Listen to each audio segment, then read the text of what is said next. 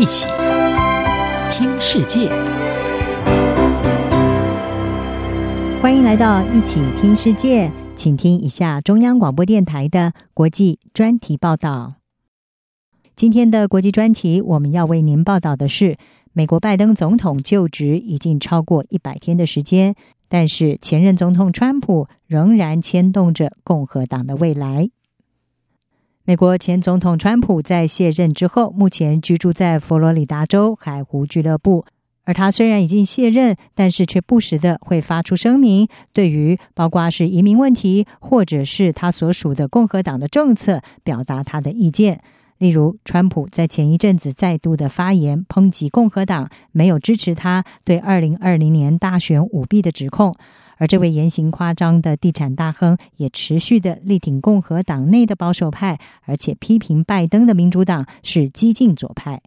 虽然说川普已经遭到了推特还有脸书这些社群媒体的封锁，但是他发声的管道并没有消失。他在日前接受福斯新闻访问的时候大发牢骚，抱怨他自己根本没有做错任何事，却遭到了弹劾。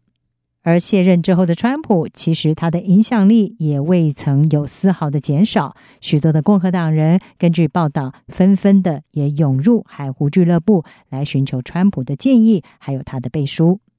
在今年的二月份，七十四岁的川普，他出席了在佛州奥兰多所举行的保守政治行动会议。当中，他也发表了卸任之后第一场重要的演说。那么，他在演说中强调，自己仍然是共和党的未来，而不是陷入困境的过去。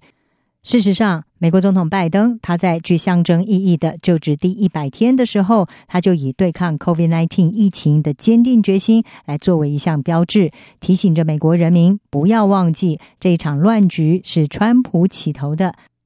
另外，川普碰到的麻烦事还包括了会有一大堆的法律诉讼等着他，包括有关他的财务状况调查，还有涉及逃税跟银行诈欺等等。但是，也有迹象显示，川普似乎一点都不会因为这些事情而退缩。虽然他让共和党沦落到了一种似乎看来是明显弱势的地位。输掉了白宫和参议院，同时也没有办法重新取回众议院的控制权。而在卸任的时候，也创下了四年总统任内最低的百分之三十四的支持度。但是，川普仍然是共和党内的一股能量，而共和党也必须要自行负担后果。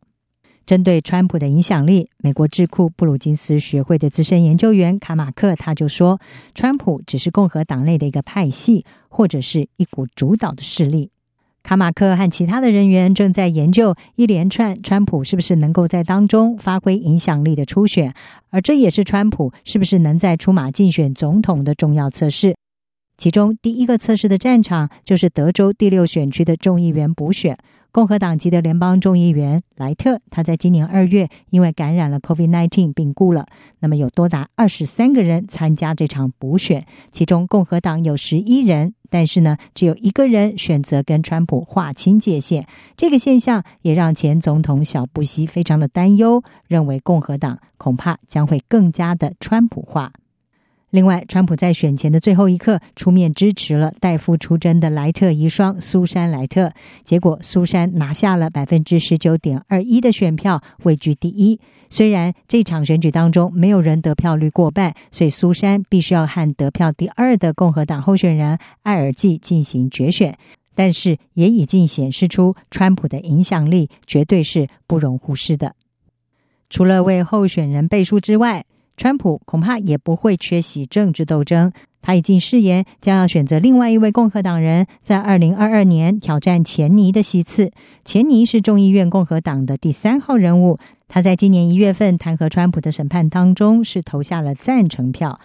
那么，研究员卡马克就说，如果川普输了，观察这些事情发展的政治人物们或许会认为川普一点都不值得惧怕。但是如果川普赢了，那么他将是一股不容忽视的力量。而共和党的内斗一直在激烈的进行，川普要影响共和党政治，可能会是一个引爆点。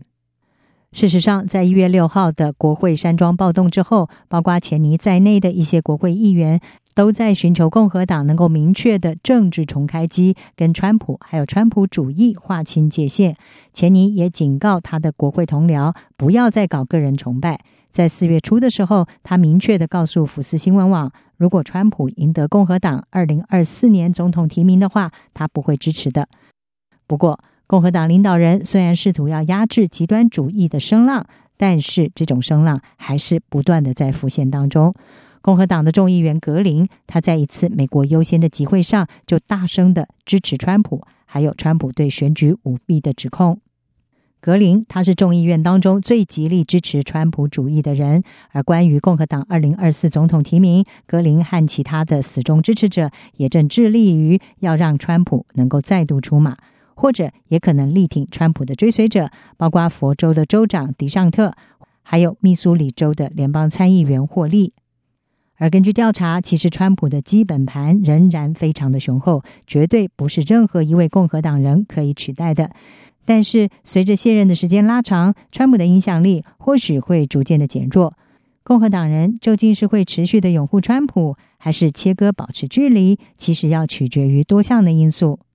包括川普主义还能存活多久，川普对共和党的未来是加分还是减分，以及二零二四年重返执政得靠川普，还是另有人选。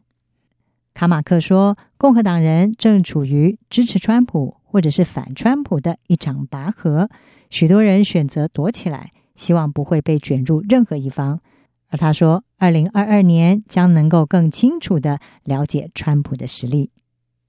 以上专题由杨明娟撰稿，还请进播报。谢谢您的收听。